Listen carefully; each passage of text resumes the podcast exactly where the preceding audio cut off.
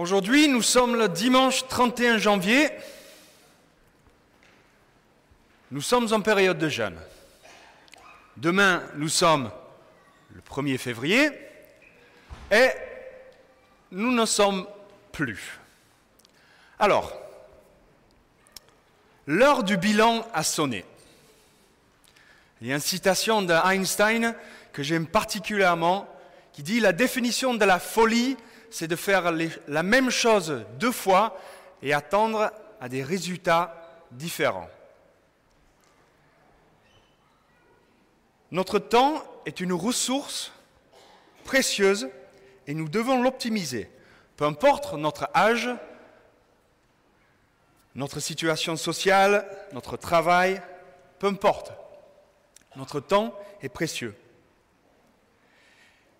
Et pour un bilan de cette période de jeûne, je me suis marqué quelques questions. Est-ce que cette période de jeûne et de prière a changé quelque chose dans ta vie? Quelles étaient tes attentes? Tout d'abord, est-ce que tu attendais à quelque chose? A Dieu répondu à tes sujets de prière dans cette période? As-tu décidé de changer quelque chose? Si oui, quelles sont les mesures que tu as décidé de prendre pour que les bonnes habitudes restent et les mauvaises habitudes fuient loin de nous? Aujourd'hui, donc, le 31, nous sommes 31 jours après le 1er janvier. Je m'interroge sur la question, avons-nous gardé les résolutions si nous avons pris, que nous avons fixées pour 2021. Nous sommes 31 jours après, où en sommes-nous? Où est-ce que les bonnes intentions sont disparues aussi vite qu'ils sont arrivées La question. Il y a deux semaines, je crois que c'était deux semaines, même un peu plus, non, c'était deux semaines, lors de notre célébration, nous avons fait un appel. Il y avait plusieurs paroles qui ont été données pour une question d'alignement avec notre temps. Il y avait un focus particulièrement sur le travail. Vous vous rappelez de cette parole On a fait un appel pour les personnes qui sentaient que si le travail l'avait pris ou autre chose qui avait pris beaucoup trop de place dans leur vie et que ça avait tordu la manière qu'ils réfléchissaient, que la manière qu'ils vivaient, on avait fait un appel de réalignement. Deux semaines après, qu'est-ce que ça donne? Pour ceux qui se sont levés, qui ont dit, ouais Seigneur, je sens là que j'ai besoin de réaligner les choses, aujourd'hui, qu'est-ce que ça donne? Je partage un petit victoire personnelle pour ma part. Il y a certains d'entre vous, vous l'aurez appelé, que j'ai fait une prédication il y a plusieurs semaines, peut-être moins maintenant, et j'ai dit que je n'étais pas quelqu'un de matinal. Vous vous en souvenez de cette phrase quand je l'ai dit? Le genre de phrase qu'il ne faut pas dire. Parce que dès au moment que je l'ai dit, j'ai senti quelque chose changer en moi. Et je me suis dit, le lendemain, quand je re-regardais la prédication euh, pour voir les points améliorés, j'ai reparlé de cette phrase et je me suis dit, pinaise, c'est pas bon ça. Le Seigneur a commencé à me travailler. Et aujourd'hui, j'ai vécu une victoire entre le début d'année, entre le couvre-feu et entre surtout la période de cette jeûne, que maintenant je suis quelqu'un de matinal. Donc j'ai réussi à changer mes habitudes de sommeil ah, ça, c'est une victoire pour ceux qui ne sont pas matinales. C'est chaud, hein Surtout les premiers quelques nuits, qu'il faut casser le rythme, c'est chaud. Mais maintenant, j'arrive à me lever tôt. Je me couche plus tôt, mais je me lève tôt. Et je peux profiter d'un temps mis à part particulier. Je suis quelqu'un qui travaille bien le matin. Et du coup, j'ai ce temps précieux que je peux prendre avec la parole, avec Dieu, je me rêve, je m'éveille, je suis bien. Mes enfants, quand ils se réveillent, je suis en forme, je suis en, avance sur mon timing, donc je peux les préparer un petit déjeuner tranquillement. Voilà, toutes les choses, ils sont alignées. Et ça, ça me fait du bien. Et j'ai vécu ces changements et je n'ai pas honte de le dire pendant cette période de 21 jours. Je me suis organisé différemment. Je passe plus de temps dans la prière, plus de temps dans la parole. Pas simplement, mais avec mon épouse et en famille, et aussi à l'église. C'est bon. ces changements sont bons. Je me sens bien. Je me sens bien. Et je sens que je me suis aligné avec ce que Dieu a voulu pour ma vie. Je me sens aligné. Les bonnes habitudes, notamment la question du sommeil, et nous avons vu sur les deux, trois, dernières trois semaines, alimentaires, les habitudes physiques sont importantes, ils ont un effet direct sur notre vie spirituelle. Donc, suite à cette période de jeûne, les choses positives que nous avons mises en place, nous devrions les faire durer dans le temps. Si vous avez mis des bonnes choses, que vous vous sentez bien, qui sont positives en place, vous devez maintenant faire en sorte pour que cela dure. Si rien n'a changé dans le sens positif, il faut se mettre en route. Là, il faut les déclics. Tu sais, comme on a besoin de démarrer une voiture, clac, il manque un peu de batterie, bah, tu vas prendre une batterie de quelqu'un d'autre et clac, pof, ça donne l'étincelle. Il faut se mettre en route. Et si au contraire, que vous êtes sur la pente descendante, vous sentez aujourd'hui, je dis, bah, c'est pas bon, hein, je stagne pas, ça, glisse un peu.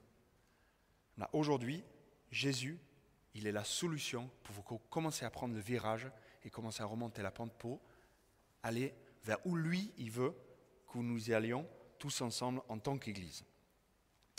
Le verset de référence pour aujourd'hui se trouve dans la lettre de Pierre. On va donner quelques peu de contexte pour cela tout d'abord. 1 Pierre 1, verset 1. Pierre, apôtre de Jésus, Jésus-Christ, à ceux qui ont, été choisis et qui vivent en étranger dans la dispersion. Pierre, apôtre de Jésus-Christ. Nous faisons référence ici des douze apôtres de Jésus. Pierre en faisait partie des douze. Il y a une différence entre les douze, le ministère apostolique des douze dans le temps avant, avec Jésus et le ministère apostolique aujourd'hui. C'est un peu la même chose comme le ministère prophétique. Le ministère prophétique de l'Ancien Testament n'est pas la même que le ministère prophétique que nous vivions aujourd'hui. Les paroles et l'enseignement des apôtres au temps de Jésus sont devenus canon biblique. Ça devient une autorité spirituelle sur nos vies. On est d'accord qu'en 2021, la parole des apôtres aujourd'hui n'a pas la même autorité que la parole qui est la Bible. Donc, Pierre était un apôtre de Jésus. Pierre, il a, et il écrit sa lettre à ceux qui ont été choisis. Cette phrase, les personnes choisies, il est utilisée 22 fois dans le Nouveau Testament. Deux fois pour parler de Jésus, le choisi, l'élu, et 17 fois pour nous décrire l'Église, les peuples que Dieu a appelés, que Dieu il a appelé et qu'il a nommé. Donc les membres, les concitoyens de l'Église. Et aujourd'hui, quand Pierre il parle des, choisis, nous, nous pouvons nous associer parce que nous avons été choisis par Dieu. C'est lui qui nous a choisis. Et Dieu, il m'a parlé quand j'ai lu cette phrase. Et question d'être choisi. Je me suis, je me suis vu dans un magasin en train de choisir des pommes. Je suis grand mangeur de pommes, j'aime beaucoup. Quand je vais dans un magasin pour choisir, qu'est-ce que je fais? Ben, Je choisis les plus belles. Je prends, je fais attention, hop, je prends celui-là. Celui-là, un peu fripé, pas ça. Celui-là, il est pourri, ah, on va pas ça. Toc, toc, toc. Très confité free. Et je choisis les meilleurs. C'est la même chose que vous allez acheter des vêtements. Quand vous le regardez, s'il y a une tache dessus, ou s'il est déchiré, qu'est-ce que vous faites? Vous allez à la caisse, vous payez 50 euh, euros pour le manteau? Ah non. Vous faites toc, toc, toc, toc, toc. Vous cherchez celui-là derrière qui est impeccable. Sans tache, sans défaut. Jésus nous a choisis en défaut de tous nos défauts et tout, tout ce que nous avons sur nous qui n'est pas bon. Même si nous étions pourris ou fripés ou abîmés, si nous sommes déchirés par le temps, Dieu, Jésus nous est venu pour nous choisir, nous, pour nous aimer, malgré tous nos défauts, malgré toutes les choses que nous avons faites jusque-là qui ne sont pas bons, mais il nous a choisis, il les a pris. Il n'a pas regardé. Ce concept de piocher juste les meilleures choses, Jésus a tout balayé. Ne pensez jamais, ne pense jamais que tu n'es pas aimé de Dieu. C'est un mensonge et c'est le diable qui murmure dans l'oreille pour dire que tu n'es pas digne. Jésus, il t'aime, il t'a aimé, il t'aimerait toujours. Ça ne veut pas dire qu'on peut faire n'importe quoi, mais il nous aime. Choisis, le verset dit, à ceux qui ont été choisis, ils vivent en étranger dans la dispersion. Ces mots rejetés par le monde. Vivant en étranger, comme Pierre il écrit, il écrit à, des, chrétiens qu'ils ont été rejetés par toute la société. Souvent, ils habitaient sur les bords des villes, ils n'étaient pas aimés. Cette parole que Jésus, cette lettre que Pierre il adresse, il adresse à des, à des chrétiens qui sont dans une épreuve, qui vivent une grande épreuve, loin de leur maison, loin de leur terre, loin du pays que Dieu les a promis. Nous sommes au début de la période de la création de l'Église, nous sommes dans une période de persécution. Dieu t'a aimé, il t'a choisi, il sera toujours avec toi. Rappelons-nous cela, en Pierre 2, verset 4, Approchons-vous de lui, pierre vivante, rejetée par les humains, certes, mais choisie et précieuse aux yeux de Dieu. Il parle de Jésus. Jésus a vécu tout cela. Il a vécu tout ce que nous vivions, il l'a vécu. Et comme nous, nous sommes choisis. Les premiers douze versets de la lettre de Pierre sont des paroles d'encouragement, ils sont des paroles d'élévation, de reconnaissance de la gloire et la grâce de Jésus-Christ. Dans le texte originel en grec, ou le en grec, les douze premiers versets sont une seule phrase. Je ne vais pas tester pour voir si j'arrive à lire de 1 à 12 sans respirer, sans ponctuation, mais c'est un passage qui est lu en apnée. C'est comme si ça, coulait. C'est comme il y a tellement une explosion qu'on ne peut même pas arrêter de, pour respirer, parce que Pierre, il veut élever le nom de Jésus, il veut le glorifier, il veut être reconnaissant pour tout ce qu'il a fait. Et notre verset clé pour aujourd'hui, c'est à partir du verset 13, et c'est là où Pierre il va changer de braquet et mettre le focus sur nos responsabilités morales et spirituelles en tant qu'enfants de Dieu, à nous tous les croyants. Donc nous allons lire à partir du verset 13, merci. Aussi, mobilisez vos facultés. Ah voilà, c'est pas la même traduction. Donc, mobilisez vos facultés mentales. Vous, vous avez tenu votre esprit en éveil. Soyez sobres, mettez toute votre espérance dans la grâce apportée par la révélation de Jésus-Christ. Comme les enfants obéissants, ne vous conformez pas aux désirs que vous auriez, aviez auparavant, dans votre ignorance. Mais, de même que celui qui vous a appelé est saint, vous aussi devenez saints de toute votre conduite. Puisqu'il est écrit, vous serez saints car moi je suis saint. Et si vous invoquez comme Père celui qui impartialement juge euh, chacun selon ses œuvres, conduisez-vous avec crainte pendant le temps de votre exil. La transition du verset 12 à 13 s'est fait avec ce mot aussi. Des autres traductions disent c'est pourquoi. Le lien entre les promesses et les premiers douze versets font la suite. Nous devrions changer notre manière de vivre en raison de toutes les choses que Pierre a évoquées juste avant.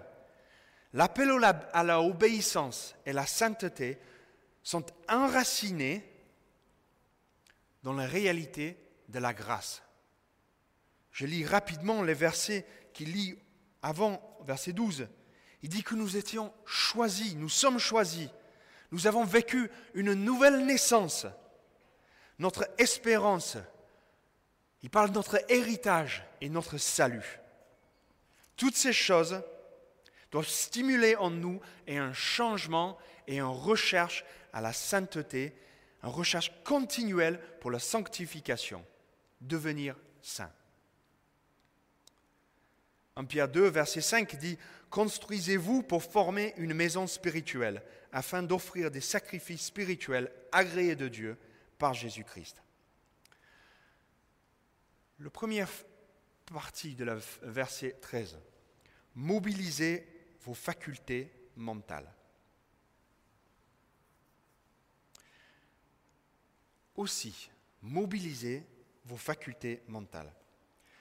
La traduction, ça ne me dit pas grand-chose, moi. Mobiliser, ça, j'arrive à comprendre ce que. Mobiliser mes facultés mentales. la traduction littérale, c'est ayant sain les reins de votre intelligence. Je comprends pourquoi ils ont mis mobiliser vos facultés mentales. Ayant sain les reins de votre intelligence. À l'époque, les vêtements étaient souvent larges, pas pratiques pour les activités physiques. J'ai lu dernièrement le, passage d'Élie avec les prophètes de Baal, 1 roi 18, et au verset 46, au moment de courir, Élie va dire, la, parole nous dit, la main de l'Éternel reposa sur Élie, qui noua sa ceinture et courut devant Akab jusqu'à l'entrée de Gisraël. Cette image de se préparer avant l'action. Quand j'ai lu ce passage, j'ai une image, un flash qui m'est venu. J'ai pensé à un gars qui faisait la musculation. Vous avez déjà regardé ces, émissions, L'homme fort, euh, ou les, gars qui lèvent beaucoup, beaucoup de poids, les hommes forts. Ils portent une ceinture de muscles.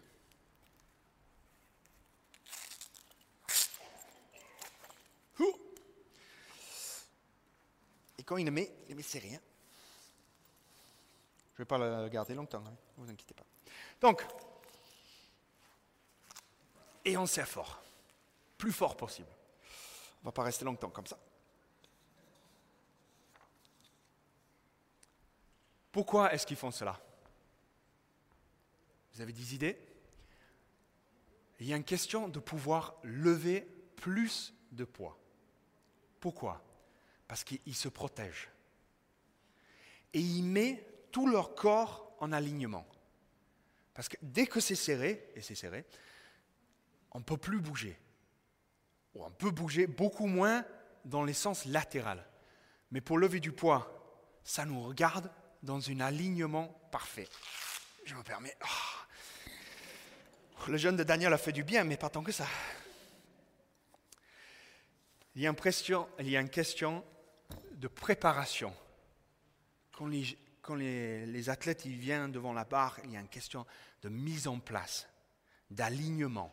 On se débarrasse de toutes les choses superflues, comme Elie a fait pour le vêtement, pour, pouvoir courir, comme le garde muscle, il va se mettre tout impeccable, nickel, superflu. Tout ça s'est débarrassé, tout est autour de lui, et on est prêt. On est prêt pour l'action. Le verset mobilisez vos facultés mentales, ayant sain les reins de votre intelligence. C'est comme si on mettait un ceinture de muscles sur notre cerveau. On le fixe pour que nous fixons nos regards et nos yeux physiques et spirituels uniquement sur Dieu. Purifié de toutes choses qui nous empêchent. Débarrassé de toutes les choses superflues. Et on est là, pouf. Vision et on a alignement parfait avec Dieu. Il va dire être sobre. Il y a multiples sens. Je pense d'abord à un sens premier. La parole de Dieu nous dit qu'il ne faut pas être ivre. Romains 13, Éphésiens 5. Mais il y a surtout une question dans ce contexte de sobre, d'être sobre au niveau de notre intelligence de notre intelligence et tout ce qui nous passe par notre esprit, que là aussi, que nous soyons clairs et lucides.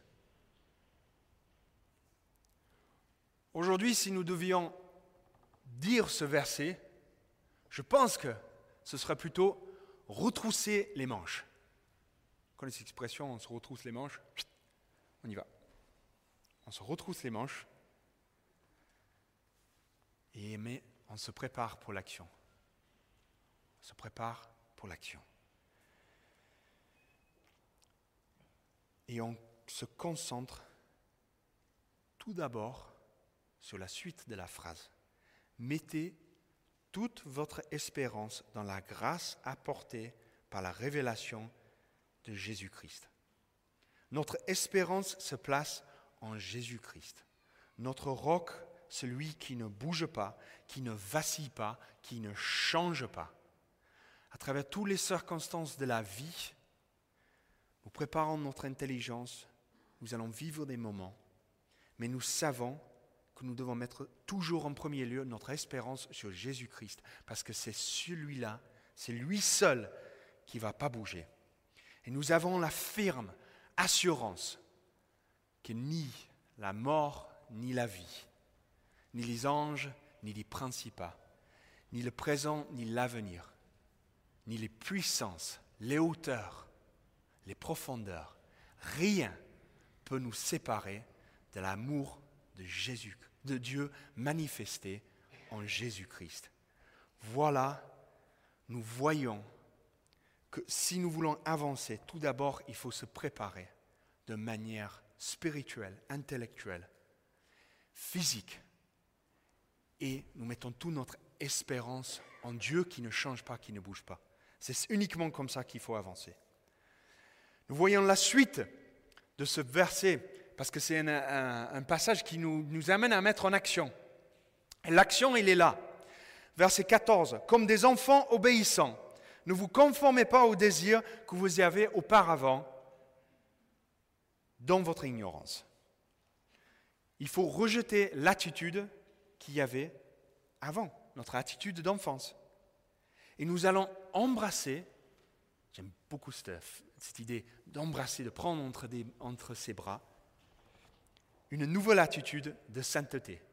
Verset 15 qui dit, Mais de même que celui qui vous a appelé est saint, vous aussi devenez saints dans toute votre conduite.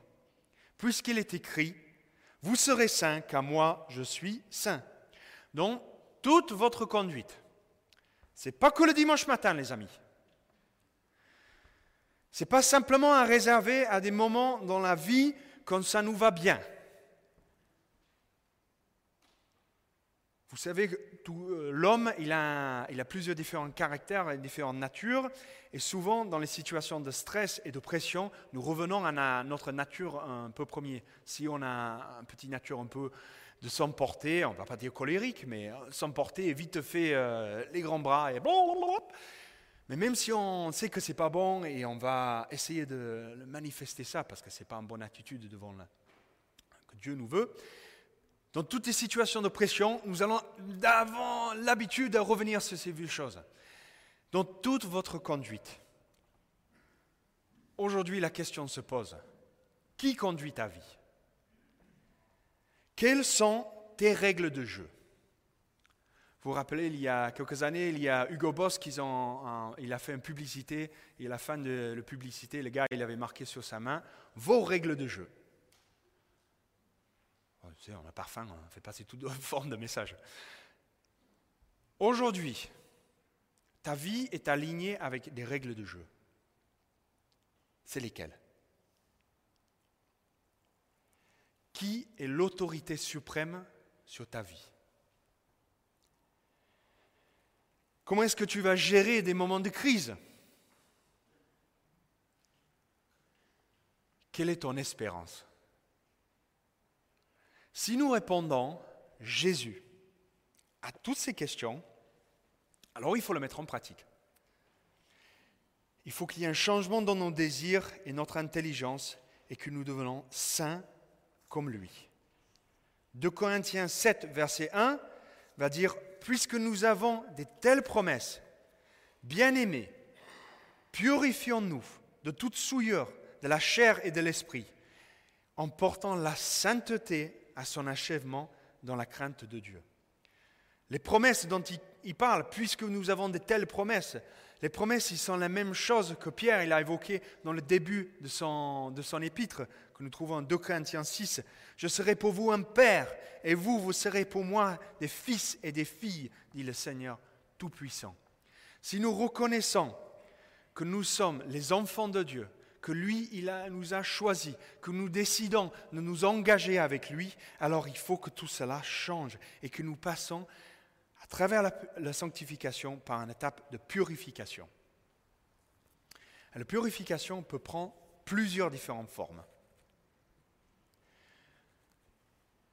C'est là où je rejoins un peu la pensée euh, que Marie-Hélène a, a partagée ce matin, vous allez voir. Le premier, le plus important de purification qui était opéré dans notre vie, c'était fait par Jésus-Christ à la croix quand son sang a coulé. Le premier et le plus important, c'est ce moment-là. C'est ce moment-là que nous, nous avions été crucifiés avec lui et nous pouvons dire, que nous, avec la foi que nous croyons qu'il est notre Seigneur et notre Sauveur, que nous sommes sauvés. Et à partir de ce moment, cette action de grâce qui est incomparable, qui est inchangeable, qui nous aura jamais, et personne d'autre va faire quoi que ce soit, qui arrive à une dixième ou un centième ou un millième ou un millionième, j'en sais rien, mais il n'y a rien qui va venir en comparaison de ce que Jésus-Christ a fait pour nous à la croix, qui nous a purifiés et qui nous a donné l'accès au paradis avec lui. Ce premier moment, c'est lui seul qui nous a purifiés par son sang. Vous savez, c'est ce que je viens de dire est simple. Parce que pour croire, il faut juste recevoir ce que Dieu a fait, Jésus a fait pour nous. Cet engagement de devenir chrétien, c'est le premier étape. Il est simple. Il est tellement simple qu'il y a des millions de personnes dans ce monde qui trouvent qu'il y a anguille sous roche et que ça, c'est trop simple. C'est ah, pas possible ça. Oh. Il faut que je, puisse, je sois obligé de faire quelque chose pour mériter mon salut. non. Les choses que nous faisons et que notre changement que nous vivons dans notre vie, c'est parce qu'au contraire, nous avons compris cela, nous, avons compris que nous pouvons rien faire, mais nous voulons le ressembler, parce que c'est dans sa parole, et que nous voulons le ressembler de plus en plus. C'est tellement simple que pour certains c'est louche. Où le péché a foisonné, la grâce a surabondé. Son acte nous a mis à part. Et nous sommes sous sa couverture. Et au moment que nous devenons sous sa couverture, ça demande des actes de notre part pas pour notre salut, mais pour être alignement avec sa, euh, avec sa parole. C'est deux choses complètement différentes. Les choses que nous faisons et que notre, notre, soif de la sanctification et de le ressembler de plus en plus et de vivre selon ses règles de jeu, selon ce que lui nous qui dit qu'il faut faire, ce n'est pas parce que nous pensons que nous allons arriver à gagner quelque chose c'est parce que nous savons que tout a été gagné et nous avons la victoire. Et c'est juste simplement un alignement. Mais les actes, il y en a dans la purification que nous pouvons faire. La purification de nos pensées et la gestion de nos pensées.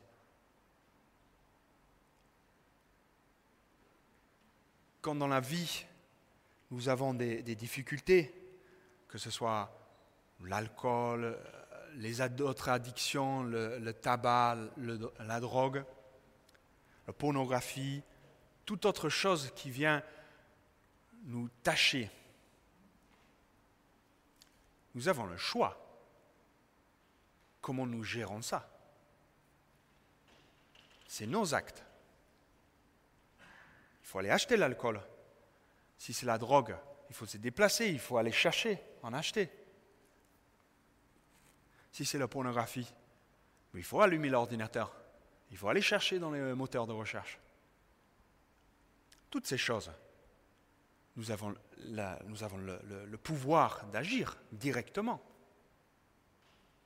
Si c'est la colère, ou toute autre chose qui nous empêche. Mais ça, nous avons la capacité de faire quelque chose. Avec l'aide de Jésus, avec l'aide du Saint-Esprit, parce que tout seul nous ne pouvons rien faire. Mais nous avons quand même notre part et notre rôle à jouer dans la purification tous les jours. C'est une question de volonté, c'est une question de courage, et c'est une question de compréhension du péché. C'est une question de compréhension et d'avoir la révélation de comment Dieu voit le péché et comment le monde voit le péché? Parce qu'aujourd'hui, la question du péché dans le monde, elle est tordue. Hein. Elle est tordue. Le monde fait passer le péché pour la norme. Ou au contraire, pour des bonnes choses, des choses qu'il faut faire. C'est là aussi que nous devions être très attentifs sur l'alignement de nos vies, comment nous vivons avec la parole de Dieu. Saignez les reins de votre intelligence, notre volonté, notre courage de vouloir dire, Seigneur, je veux te ressembler de plus en plus. Je sais que c'est ta volonté pour ma vie. Et je veux mettre les choses en action. Il y a une autre étape pour la sanctification, purification, c'est aussi la repentance. La repentance, c'est un changement radical de voie.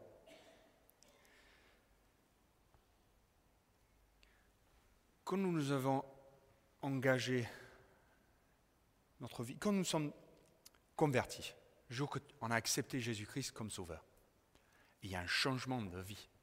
Il y a un changement de la manière que ça se fait. Et pour moi, la repentance, c'est un changement de vision sur les choses que nous faisons qui ne sont pas bien. C'est-à-dire qu'il y a un moment, il faut qu'il y ait quelque chose qui se passe dans nos cœurs, dans notre intelligence, où nous disons, Seigneur, ça je le fais depuis des jours, des mois, des semaines, des années, et c'est pas bon. Et je veux changer.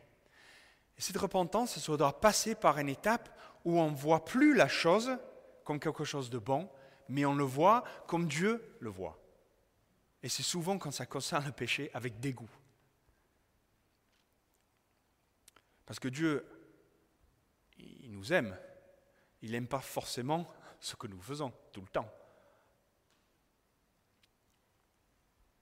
Aime le pécheur, aime pas le péché. Et ce moment-là, ce changement radical qui passe au niveau de la repentance, il est vital.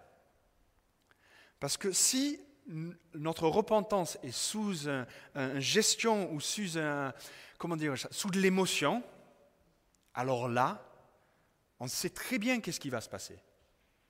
C'est qu'on va repentir aujourd'hui, demain matin, on va se lever, ça va aller, et au fur et à mesure, si nous n'avons pas eu ce changement de mentalité pour dire Seigneur, je comprends que ce que je fais n'est pas bon à tes yeux, et je comprends et je vois comment toi tu le vois. Et du coup, je ne veux plus le faire. Et ça me dégoûte. Souvent, c'est le, euh, un témoignage qui est donné souvent avec le tabac, la question de la cigarette. Je me rappelle le témoignage de Jean Christian, qui, mon beau, qui a, qui a arrêté la cigarette du jour au lendemain. Et après, l'odeur et tout ce qui venait, le, ça l'a dégoûté. Cette odeur. C'est ça, dans la repentance, il, faut ce changement de vision. Parce que la repentance est un acte très très fort.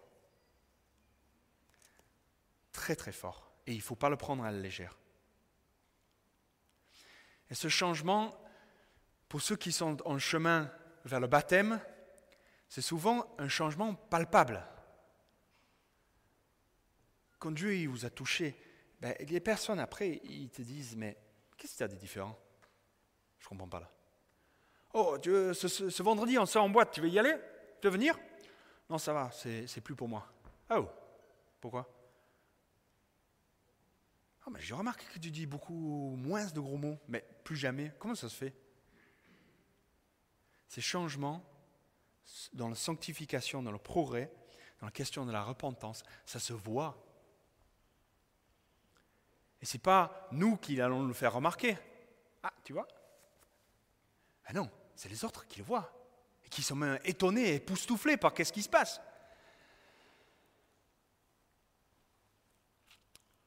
Le péché va obscurer, va venir faire un filtre sur notre manière de vivre et des manières de voir les choses.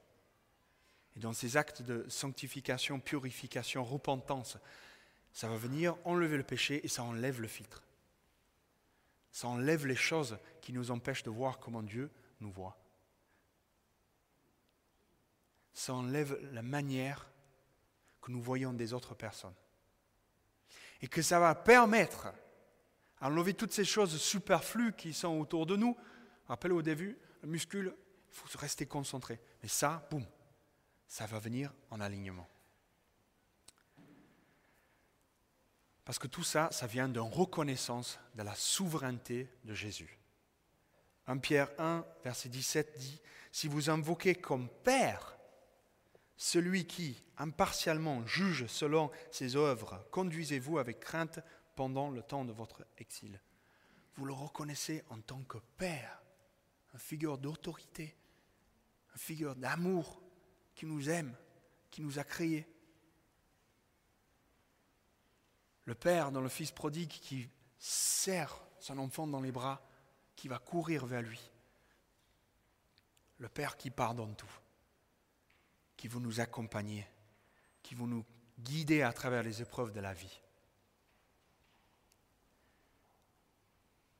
Il ne faut pas, si vous nous reconnaissez, Seigneur Jésus, en souveraineté, il faut faire attention. Il y a une phrase que Paul dit en Galates 1, verset 6.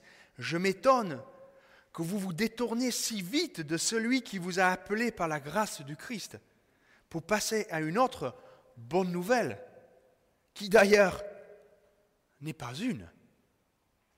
Il y a seulement des gens qui vous troublent et qui veulent faire pervertir la bonne nouvelle de Christ. Si nous sommes engagés, focus, ciblés, vision sur Jésus-Christ, nous ne pouvons pas mélanger cela avec des autres choses, parce que nous reconnaissons sa souveraineté suprême sur nos vies. J'arrive à la fin. Pourquoi La question se pose? Pourquoi Au Centre chrétien de Roussillon, nous avons lancé cette période de jeunes. Pourquoi d'ailleurs c'est devenu cette année un mouvement national, avec l'alignement de beaucoup de différentes églises sur cette période de 21 jours pour un jeune. Pourquoi? Plusieurs raisons. On a discerné un besoin d'unité dans la prière décerner un besoin d'un réveil, d'une présence du Saint-Esprit très fort pendant les temps que nous vivions, vivons. C'est pour prendre notre place en tant qu'enfant de Dieu au sérieux, très au sérieux. Parce que si c'est lui notre Père, nous sommes ses enfants. Et ça, ça demande un certain aplomb. C'est pour accomplir la mission qui est le nôtre en tant qu'Église, avec un grand E, et aussi avec une Église locale avec le petit E. C'est accomplir la mission que Dieu t'a accordée, je parle individuellement, qui t'a accordée, selon ton appel, selon la mesure, selon tes talents c'est accomplir la mission que Dieu t'a ordonnée, qui t'a donnée à toi individuellement, qui vient dans l'ensemble des questions d'Église. Mais il y a un appel individuel qui est différent pour chacun d'entre nous, mais est en alignement avec nos talents et nos mesures.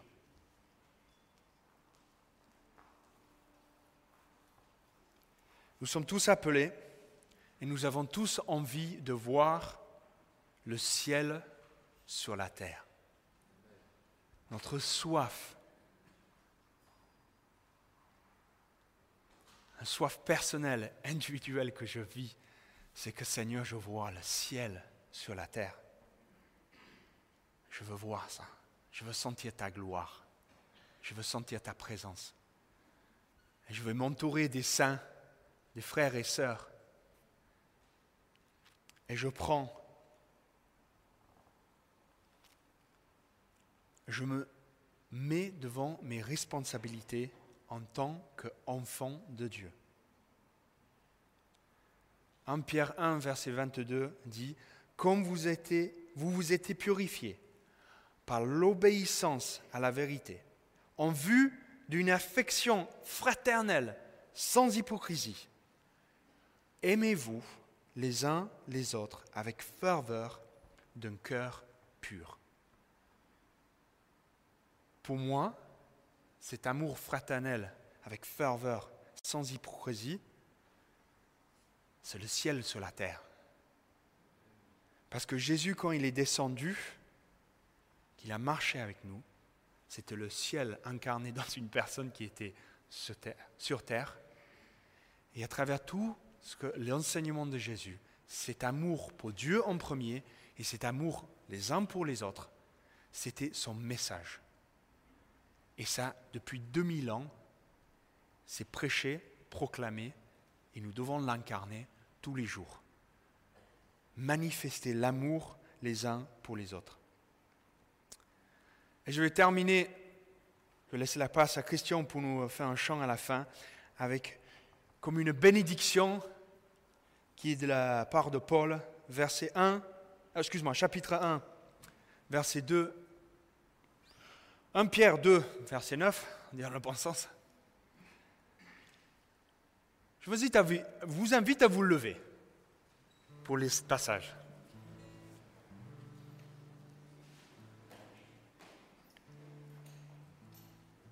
Vous êtes une lignée choisie, un sacerdoce royal, une nation sainte, un peuple que Dieu s'est acquis pour que vous annonciez les hauts faits de celui qui vous a appelé des ténèbres à son étonnante et merveilleuse lumière. Que le Seigneur Jésus-Christ vous bénisse abondamment dans cette semaine et je vous invite vraiment à continuer avec les bonnes choses que vous avez mises en place pendant cette période de jeûne, à persévérer tout le long de cette année et que nous puissions incarner le ciel sur la terre. Amen. Ouais.